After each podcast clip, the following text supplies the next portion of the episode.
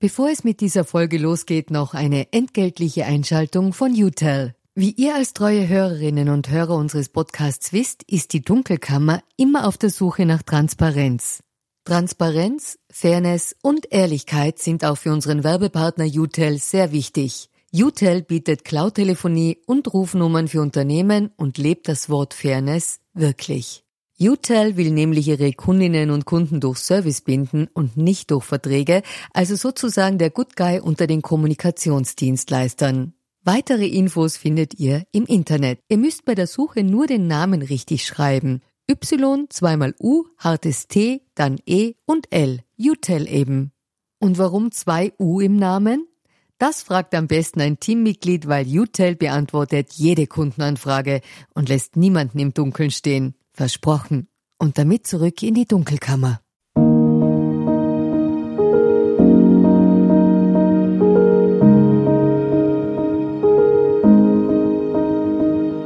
Herzlich willkommen in der Dunkelkammer. Mein Name ist Edith Meinhardt. Ich bin freie Journalistin und beschäftige mich mit außergewöhnlichen Schicksalen und immer auch mit der dunklen Seite der Macht.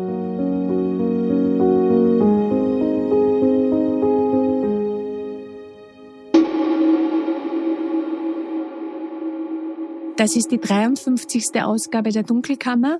Für mich persönlich die Nummer eins. Vorige Woche hat mich mein Kollege Michael Nickbasch hier mit einer Fanfare vorgestellt. Es ist mir wirklich eine große Freude, euch, liebe Hörerinnen und Hörer, ab jetzt alle drei Wochen hier Menschen vorzustellen, die etwas Spannendes zu erzählen haben. Oft sind es keine Prominenten, aber es sind Menschen, die es auf jeden Fall verdient haben, gehört zu werden. Ich begrüße Frau Annemarie. Den Nachnamen lassen wir auf Ihren Wunsch hinweg. Äh, warum, das werden Sie gleich verstehen. Frau Annemarie ist 67 Jahre alt, verheiratet. Sie lebt in Oberösterreich und sie trägt an einem Schicksal, das sich die meisten Menschen kaum vorstellen können. Ähm, Annemarie hat zwei Kinder zur Welt gebracht, einen Sohn, der heute 27 Jahre alt ist und eine Tochter, die vor ziemlich genau sieben Jahren gestorben ist. Wir werden über die Umstände ihres Todes noch genau sprechen. Die Polizei glaubt, dass ihre Tochter sich das Leben genommen hat, und sie haben aber deutliche Hinweise, dass sie gewaltsam zu Tode gekommen ist. Und das lässt ihnen bis heute keine Ruhe. Ich glaube, das kann man so sagen. Mit welchen Gefühlen sind Sie heute nach Wien gereist, Frau Annemarie? Mit einem großen Gefühl der Dankbarkeit, dass es jemand gibt, der sich für die Situation und den Fall interessiert und mit der großen Hoffnung, dass vielleicht wieder, dass wir doch vielleicht noch erfahren können, was da passiert ist, dass sich vielleicht doch man sich wieder von der Polizei und von der Staatsanwaltschaft her interessiert dafür. Ich würde gern mit der lebendigen äh, Angela, so hieß ihre Tochter, beginnen. Ähm, Frau Annemarie, ihre Tochter wäre im Herbst heuer 38 Jahre alt geworden. Welche Pläne hatte sie für ihr Leben? Welche Träume? Angela war sehr unternehmungslustig. Sie wollte die Welt erkunden. Sie war gern auf Reisen und sie war sehr kreativ. Sie hat Werbung grafisch studiert und hat auch überlegt, sich selbstständig zu machen. Ich habe nachgeschaut, Angela kommt aus dem Altgriechischen und dem Lateinischen und heißt Engel. Hatte das einen besonderen Grund, dass Sie Ihre Tochter mit diesem Namen benannt haben? Damals war es ein sehr seltener Name. Und wir haben uns einfach richtig gefreut, wie es geboren ist. Sie Ihre Erstgeborene? Ja. Wie war sie als Mensch? Sie war sehr sozial. Sie war sehr mutig. Und sie war sehr kämpferisch, sehr kreativ. Und sie hat ganz viel ausgeholt. Also sie hat ähm, viele gesundheitliche Probleme gehabt und hat das einfach alles tapfer getragen. Das letzte Weihnachten, das Sie gemeinsam hatten, war 2016 und Sie haben ihr damals eine Wärmeflasche geschenkt. Hatte das mit diesen Erkrankungen zu tun oder warum haben Sie ihr die geschenkt? Ja, aufgrund ihrer Erkrankungen hatte, sehr viel, hatte sie sehr viel Bauchschmerzen. Und ich habe mir gedacht, vielleicht ist das eine Unterstützung. Das war eine ganz kleine Wärmeflasche, dass sie die manchmal für kurze Wege in ihre Hose stecken kann. Diese Wärmeflasche wird noch eine ziemlich wichtige Rolle spielen. Sie hatte einen Stoffüberzug, der eine Eule darstellte. Hat die Angela da eine besondere Beziehung zu diesem Tier gehabt? Warum haben Sie diese Eule ausgesucht?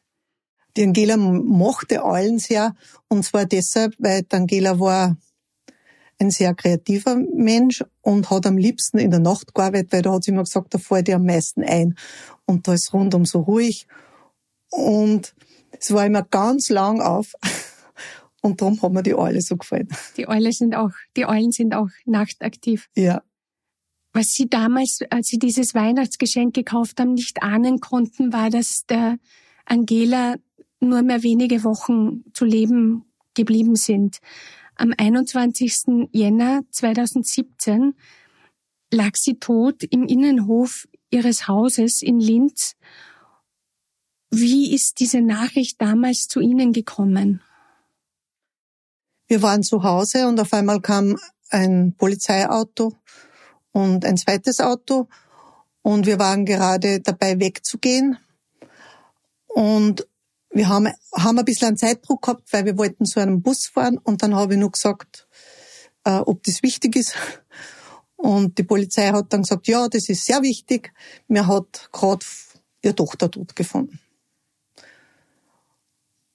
Ja, dann sind wir ins Haus hineingegangen und haben uns an den Tisch gesetzt und dann haben sie uns halt erzählt, dass sie im Innenhof gefunden wurde und dann haben sie auch gleich gesagt, dass wahrscheinlich der Hund, also, dass der runtergesprungen ist und ein Hund hat die Angela gehabt, der war damals ein Jahr alt und dass der Hund im Tierheim zum Holen ist und wir sollen am Abend äh, zur Polizei nach Linz fahren.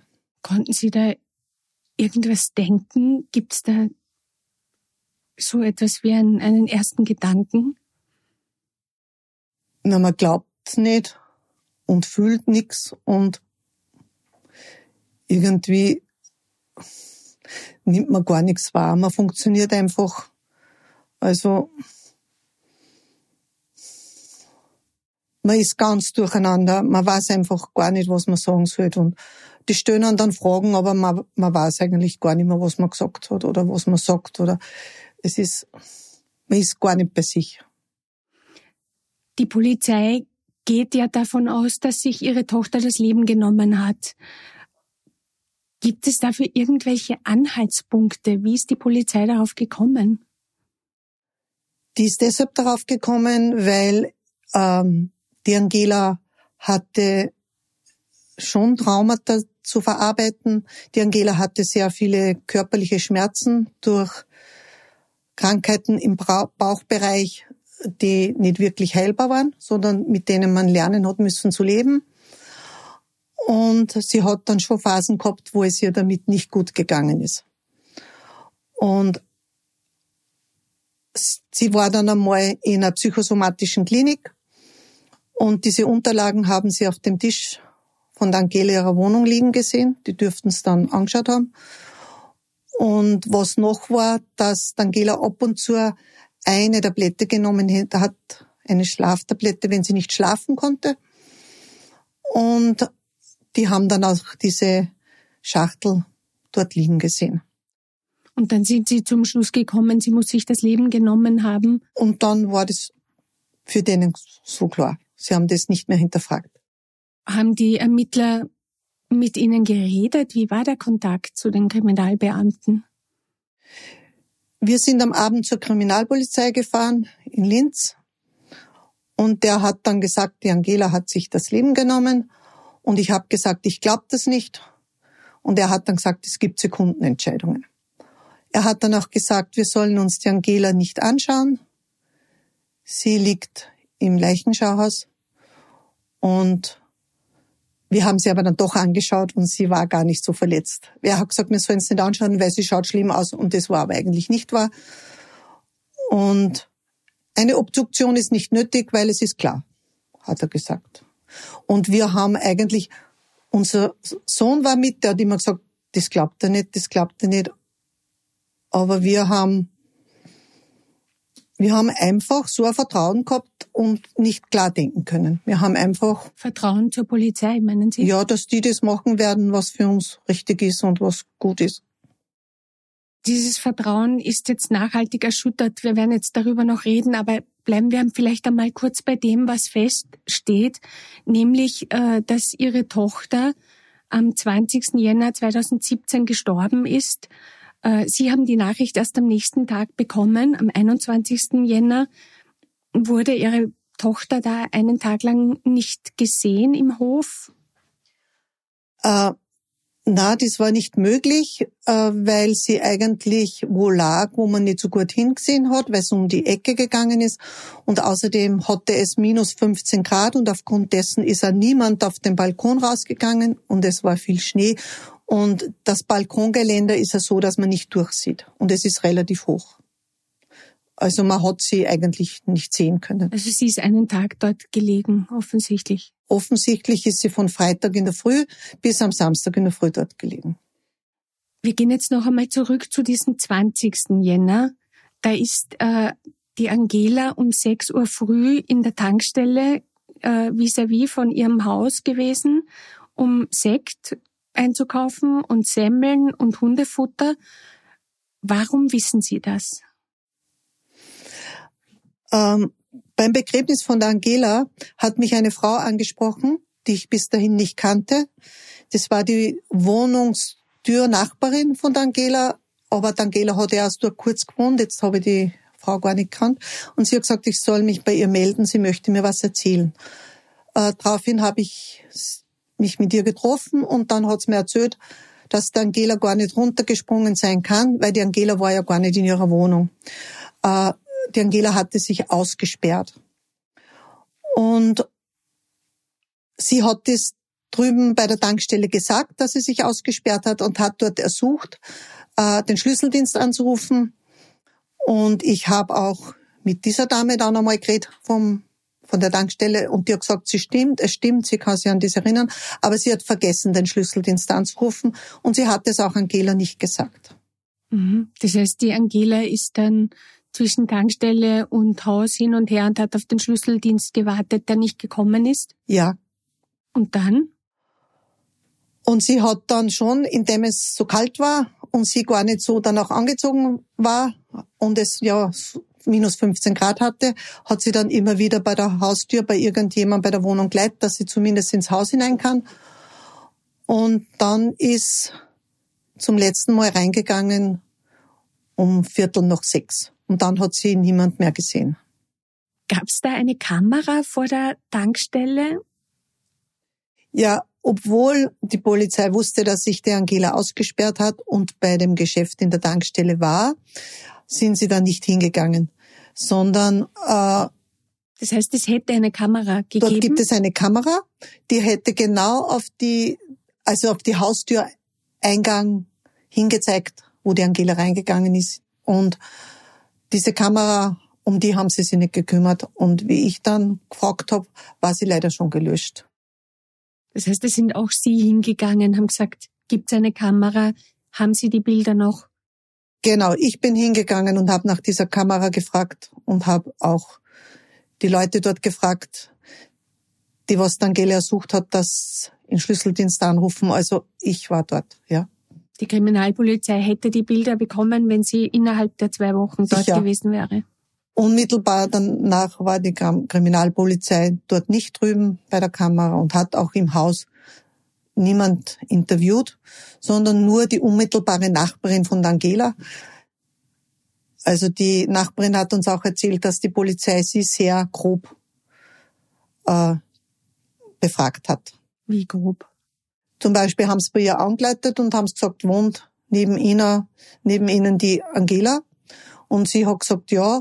Und dann haben sie gesagt, ja, ab jetzt wohnt sie nicht mehr da, weil sie ist da gesprungen. Also. So rüde? So rüde, ja. Das hat mir diese Dame erzählt. Mhm.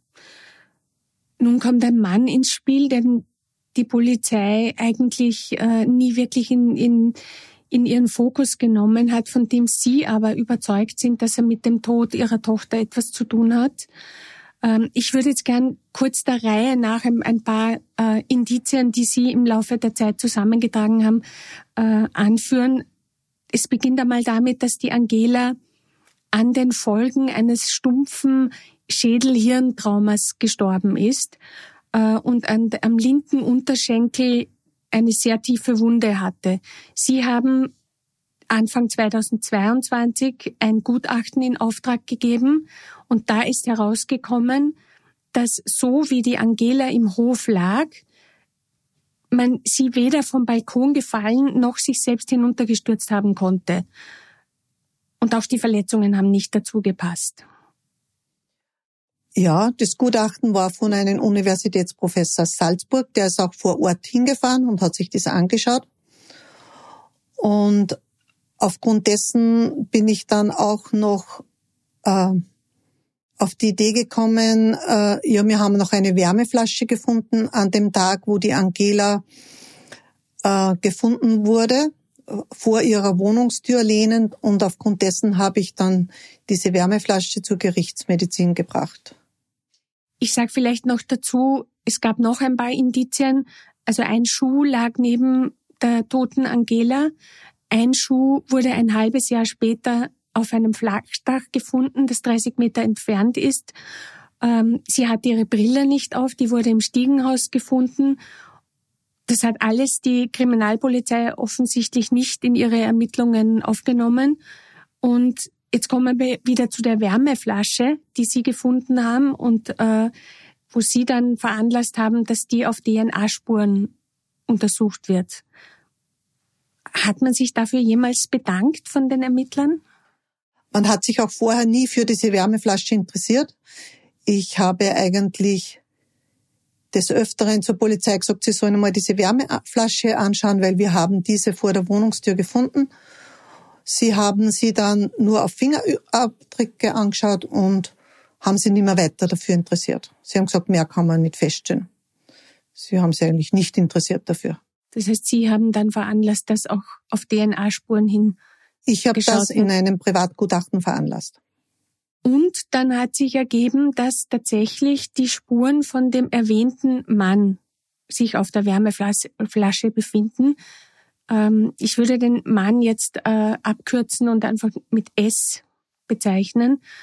Ähm, Herr S ist heute 28 Jahre alt und er war am 20. Jänner, dem Todestag von Angela, in der Früh auf der Tankstelle, wo ihre Tochter auch etwas einkaufen wollte. Das steht außer Streit.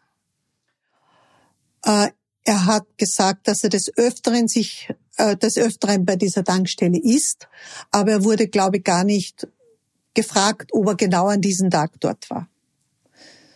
Er wurde nur gefragt, ob er diese Tankstelle kennt. Ich glaube, das ist jetzt genau der Punkt. Sie haben vieles selbst ermittelt, was eigentlich Aufgabe der Polizei gewesen wäre. Und ähm, also Sie haben zum Beispiel sogar mit Nachbarn geredet, die sich gewundert haben, dass sie bisher niemand kontaktiert hat von der Polizei. Sie haben sich sogar mit dem Verdächtigen einmal selbst getroffen. Wie ist es dazu gekommen? Wir haben eine Akteneinsicht vorgenommen und da war dann die Adresse drinnen von diesem Herrn und den habe ich dann geschrieben, ich möchte mich mit ihm treffen. Und habe meine Telefonnummer hineingegeben und er hat mich dann angerufen und es kam wirklich zu einem Treffen. Und wie war das? Äh, beim Brief habe ich ja nicht gesagt, wer ich bin. Beim Treffen habe ich dann gesagt, wer ich bin.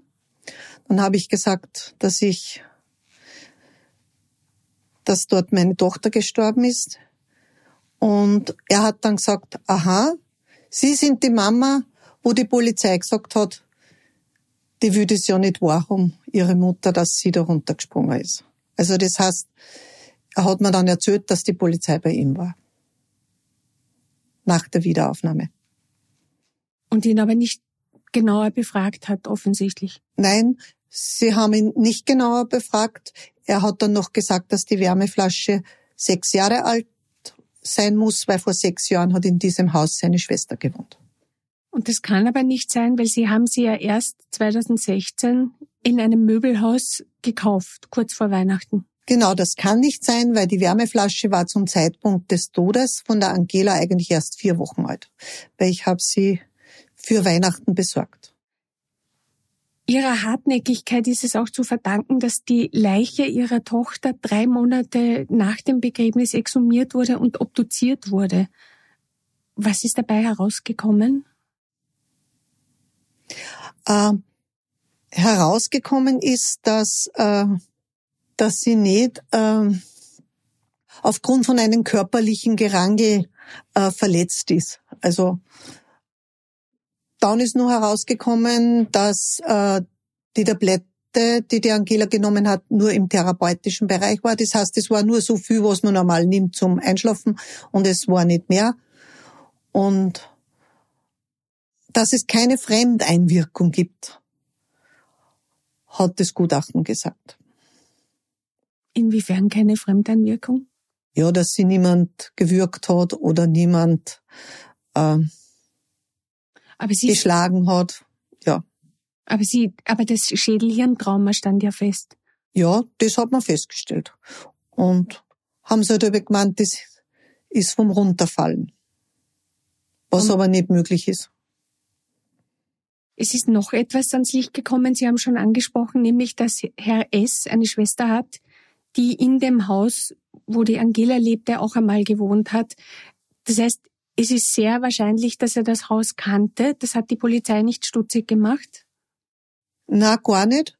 Äh, die Polizei hat auch nicht stutzig gemacht, dass die Wärmeflasche nicht sechs Jahre ist, sondern nur vier Wochen. Also das heißt, äh, die haben eher den Herrn geglaubt als mir, obwohl es belegen konnte. Also die haben mir nicht geglaubt, aber den Herrn haben es geglaubt. Ich würde jetzt gerne noch einmal zurückkommen auf das, was Sie vorhin auch schon gesagt haben, das mit dem Schlüssel. Das ist, glaube ich, ein Kern der ganzen Angelegenheit. Die Angela kann nicht vom Balkon gefallen sein oder sich selbst hinuntergestürzt haben, weil sie seit dem 20. Jänner 2017, als sie dagegen 6 Uhr früh in die, Wohn in die Tankstelle gegangen ist, nicht mehr in der Wohnung war. Und das wiederum weiß man, weil die Feuerwehr die Wohnung aufgebrochen hat, die Tür aufgebrochen hat und der Schlüssel tatsächlich innen steckte. Wenn sie nicht in der Wohnung war, kann sie nicht auf dem Balkon gewesen sein und kann sich auch nicht hinuntergestürzt haben. Hat es die Staatsanwaltschaft nicht beeindruckt? Nein, ich habe auch darauf hingewiesen, dass die Angela 7,5 Dioptrien hatte und dass sie eigentlich, wenn sie keine Brille hat, fast nichts sieht. Und als man sie tot gefunden hat, hatte sie auch keine Linsen drinnen. Das heißt, ist für mich auch ein weiterer Beweis, dass sie nicht in der Wohnung war, weil sonst hätte sie die Linsen reingegeben.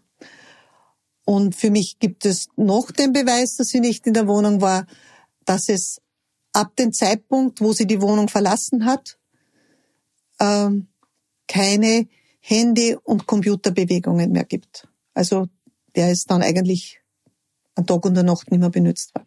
Ihr Handy war auch in der Wohnung. Sie hat Ihr Handy war auch in der Wohnung, ja.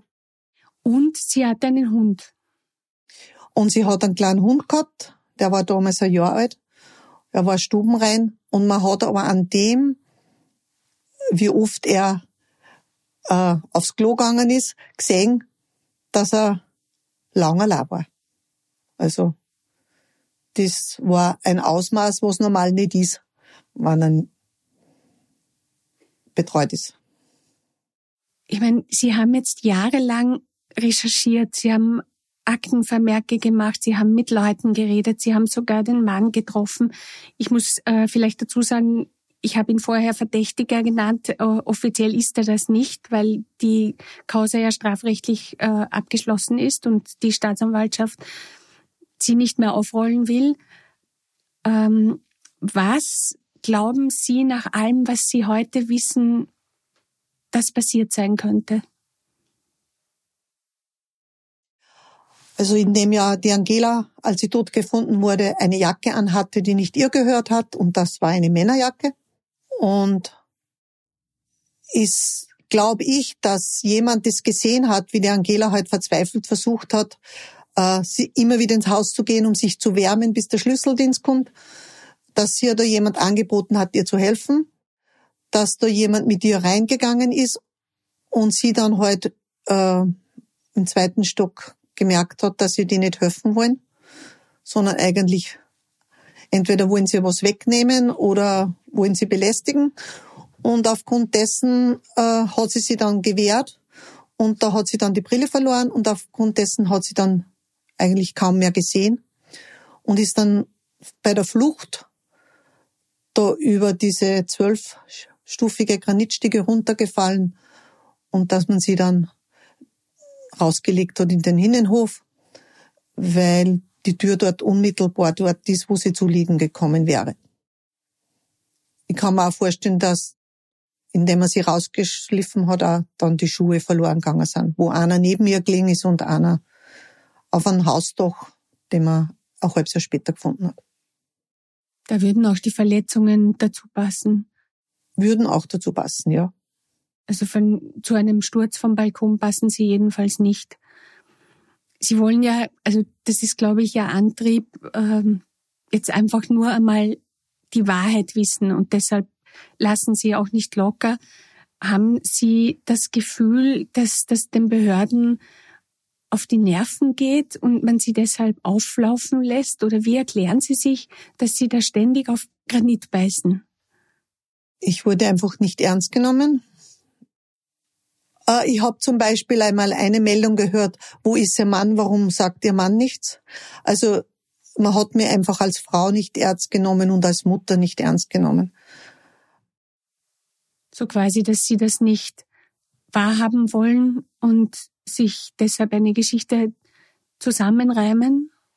Ja, dass ich, dass ich halt ein bisschen eine hysterische Mutter bin, so wurde ich fast, das haben sie auch gesagt, oder dass ich es nicht wahrhaben will und nicht annehmen will. Und weil ihr Mann sozusagen äh, da nicht involviert ist, äh, ihr Mann nimmt es halt an und nimmt es halt für Wahrheit. Und wobei mich aber mein Mann unterstützt mein Mann hat mich immer zu allen Terminen begleitet und auch zum Beispiel bei der Gerichtsmedizin war unser Sohn auch mit. Also das heißt, wir sind aller gleicher Meinung.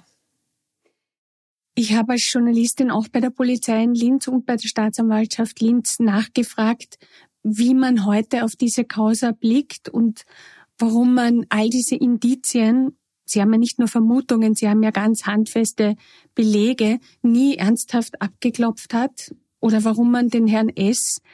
nie in die Mangel genommen hat.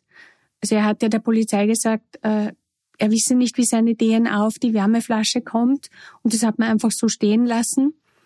Und auf meine Anfrage hat die Polizei nun geantwortet, dass der Akt bei der Staatsanwaltschaft liegt und ich soll mich dorthin wenden. Das habe ich auch gemacht. Und die Staatsanwaltschaft hat sich aber gar nicht dazu geäußert. Ich nehme an, dass Sie das nicht sehr überrascht.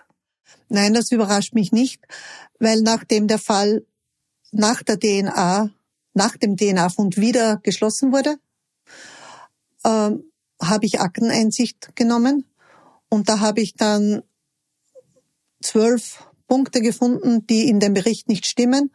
Daraufhin habe ich immer wieder versucht, den Staatsanwalt zu erreichen äh, er hat, er war für mich nicht mehr erreichbar und ich habe ihn auch fünf oder sechs Mal geschrieben und er hat nie geantwortet. Ich glaube, man kann sagen, Sie haben wirklich alles versucht, um den Tod Ihrer Tochter aufzuklären. Der Anwalt der Opferschutzeinrichtung Weißer Ring hat Sie dabei unterstützt, hat auch äh, immer wieder Eingaben gemacht bei der Staatsanwaltschaft und versucht, den Fall aufzurollen. Auch er ist gegen Mauern gelaufen und jetzt haben sie quasi so eine letzte rechtliche Chance ergriffen, nämlich eine Klage gegen Herrn S. auf Schmerzengeld eingebracht. Ihr Anwalt Stefan Rieder aus Salzburg hat sie eingebracht und darin heißt es wörtlich, ich zitiere, letztlich ging es den Behörden darum, jedes Argument, welches von den Einschreitern erbracht wurde, zu widerlegen, um die von Anfang an vertretene These, nämlich den Selbstmord, aufrechterhalten zu können. Die Einschreiter, das sind in dem Fall Sie, Ihr Mann und Ihr Sohn, also Sie haben die Zivilklage eingebracht. Ähm, wir haben im Vorgespräch schon ähm, darüber geredet. Sie haben mir gesagt, um Geld geht es Ihnen nicht. Kein Betrag der Welt kann ihre Tochter wieder lebendig machen. Würde es sie denn erlösen, wenn die Polizei und oder die Staatsanwaltschaft auf sie zukäme und eingestehen würde, wir haben einen Fehler gemacht und wir rollen die Causa nochmals auf? Ja, es würde mir helfen, wenn ich ernst genommen werde, wenn man die Fakten, die ich habe, die alle belegt sind, wirklich anschaut und wenn man meiner Tochter den Wert gibt, dass man das aufklären möchte. Das würde mir helfen, ja. Sie wirken jetzt so tapfer. Es ist, glaube ich, für Sie wirklich sehr schwer, über das alles zu reden. Sind Sie in der Familie die Starke und, und wie geht's Ihrem Mann und Ihrem Sohn? Ja, in der Familie bin ich die Starke. Mein Sohn hat versucht halt das Ganze irgendwie zu unterdrücken, indem er das verdrängt. Und mein Mann, der kann mich nirgends begleiten, weil er sagt, er könnte nicht so ruhig bleiben wie ich, er würde vielleicht einmal ausrasten. Also drum liegt es schon nur in meiner Hand, weil ich glaube, mehr Kraft habe. Oder ich, ich, ich habe halt einfach die Kraft, weil ich mir denke, die Angela hat das verdient. Sie sind dir das schuldig in gewisser Weise. Ja, ich finde, jeder Mensch ist es wert, dass man, wenn ein, so ein Unglück passiert, dass man das aufklären sollte.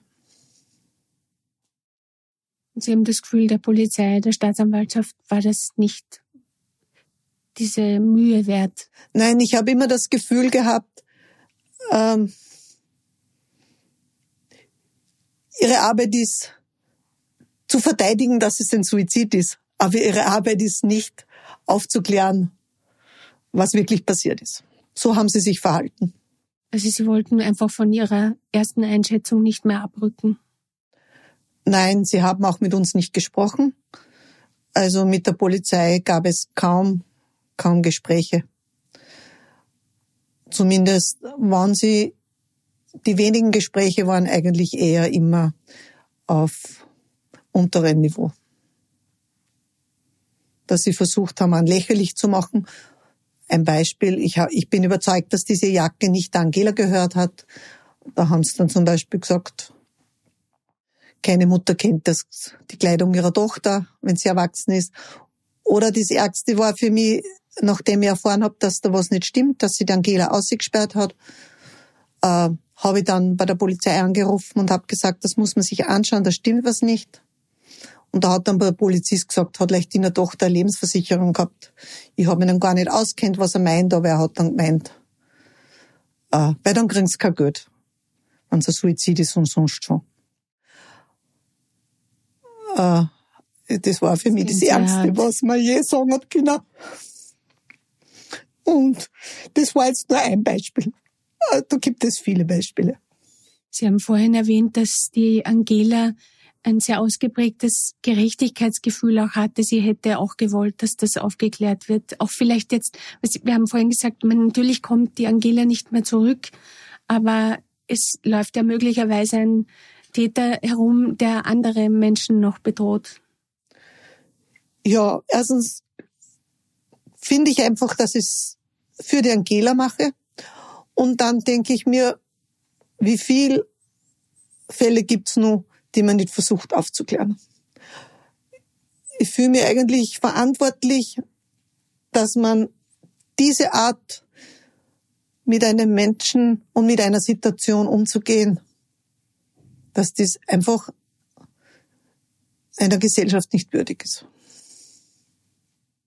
Frau Annemarie, ich danke Ihnen vielmals, dass Sie da die Kraft gefunden haben, das zu erzählen ich glaube, die Hörerinnen und Hörer haben auch mitgekriegt, dass das wirklich nicht leicht ist. Ähm, ich werde auf jeden Fall versuchen, an dem Fall dran zu bleiben. Die Zivilklage ist jetzt eingebracht. Vielleicht bringt sie noch etwas ins Rollen. Danke für die Möglichkeit, dass Sie die Geschichte erzählen haben dürfen. Das war's für dieses Mal. Ich danke euch fürs Zuhören und ich freue mich, wenn ihr das nächste Mal wieder dabei seid. Falls ihr Anregungen, Informationen oder Feedback habt, bitte gerne an redaktion.diedunkelkammer.at.